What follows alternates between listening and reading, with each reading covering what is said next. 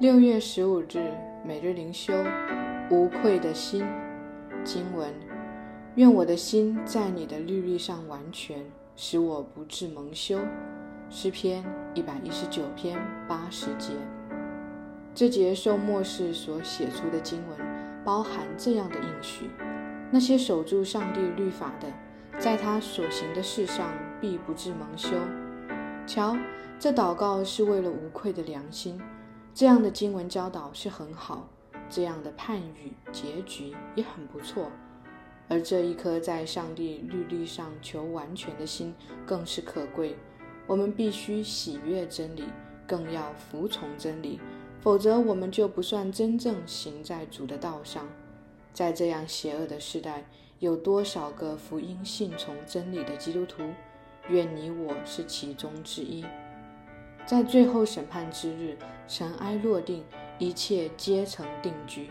许多人要羞愧的无地自容，到那时，他们要为自己愚蠢的作为付出代价，也要为对主的投机不忠和恣意任行懊悔莫及。但是那些持守主教训且又奉行不渝者，在审判的会中必站立得住，他且要发光如太阳。那些被羞辱恶待的艺人，必不再暴愧蒙羞，反要得着荣耀。主啊，愿这经节成为我忠心的祷告，也相信这应许必成就在我身上。我若向主存着无愧的良心，主也必保守我十分的平安。四不真，信心的支票簿。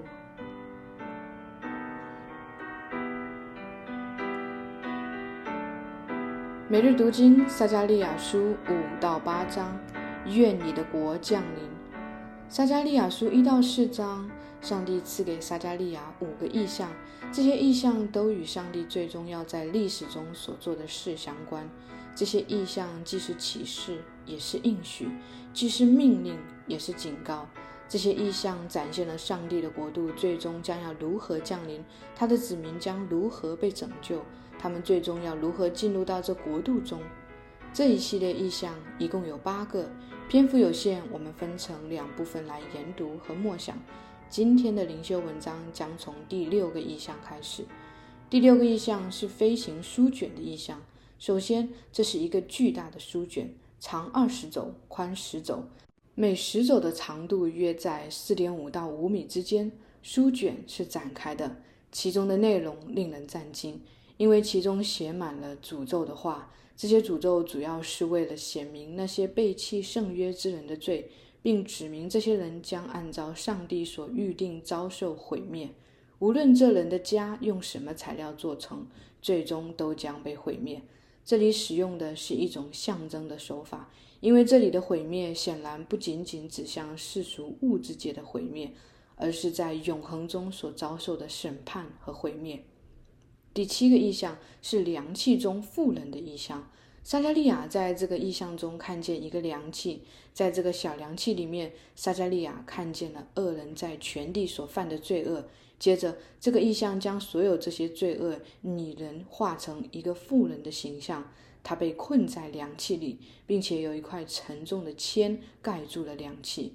随后，那被拟人化为妇人的罪恶，连同这个器皿，被两个翅膀中有风的妇人带走。这个凉气和其中的罪恶被带到士拿地区，然后被安置在一座特别的房子里。这里的士拿地指的是巴比伦的某一个地方。但以理书一章二节，在整本圣经里，巴比伦象征着世界对上帝的敌对，同时也象征着这个世界上最远离上帝的地方。因此，当罪恶被加盖了封印，存在一个凉气中，并被带去一个最远离上帝的地方时，意味着那些离弃上帝、敬拜偶像的人和他们的偶像将被带到足够远的远方，以至于永远不会再来搅扰上帝的百姓。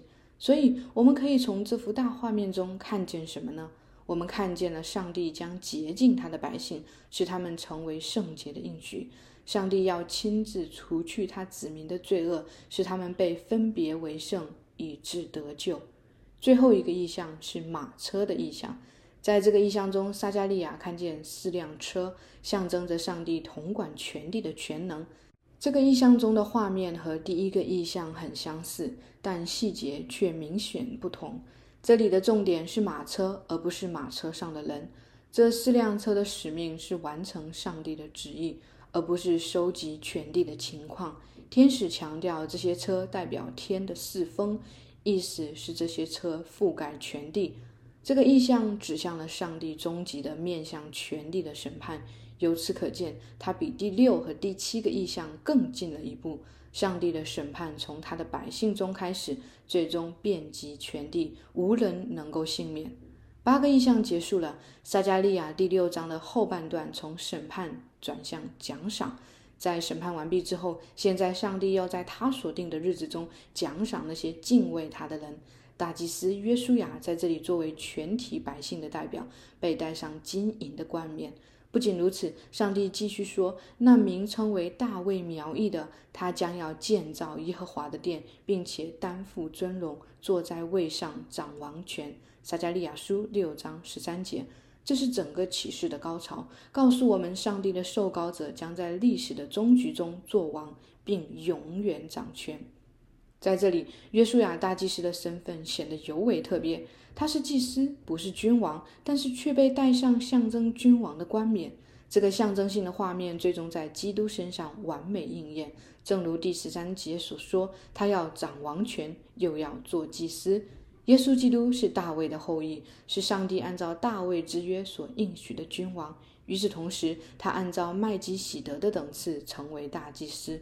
基督第一次降临的时候，他将他自己比作圣殿，用圣殿的倒塌与重建来比喻自己的受死与复活。所以，基督的复活也成了圣殿重建的应验，正如六章十二节所预言的。撒加利亚书七到八章是一个独立篇章，作为本书上半部分的最后一段经文，从一个新的日期开始。因为这个篇章的起因是有一些代表来到耶路撒冷，求问一些与宗教年历有关的事。巴比伦的犹太人希望在守节日的事情上与耶路撒冷的群体相同。这一问题的答案在八章十八到十九节中被给出来，但是在问题与答案中间，上帝发出了对百姓守节仪式的评论。上帝借着撒加利亚再次指出，他向人所要求的是敬虔的内心，而不仅仅只是敬虔的外表。最终，在八章十九节，上帝将原本犹太人哭泣的节日改为欢乐的节日。上帝借着这一宣告来表明，他必将在未来赐下复兴的工作，使他自己的国度被复兴。最后，第八章在一幅全地渴慕神的画面中落下帷幕。在这里，二章十一节的宣告被再次提及：必有许多国归附耶和华，上帝的国度将被扩展，直到地极。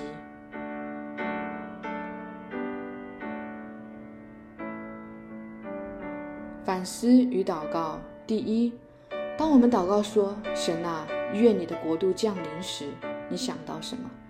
撒加利亚书中的这些意象能够如何帮助你更好地理解这句话，并用这句话祷告？第二，当上帝宣布他要将那个传统中本应哭泣的节日转为欢乐时，这个宣告将给当时的百姓带来什么影响？作为一个基督徒，今天你将你的喜乐建造在什么地方？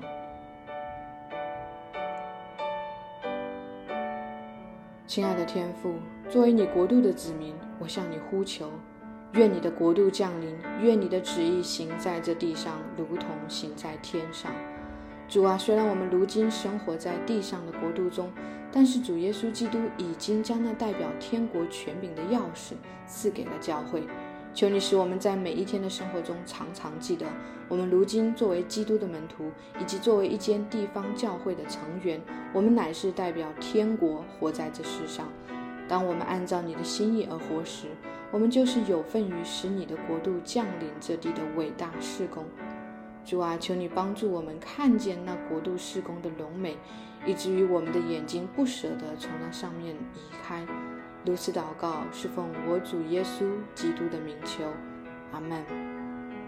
以上读经分享与祷告来自杨文浩传道。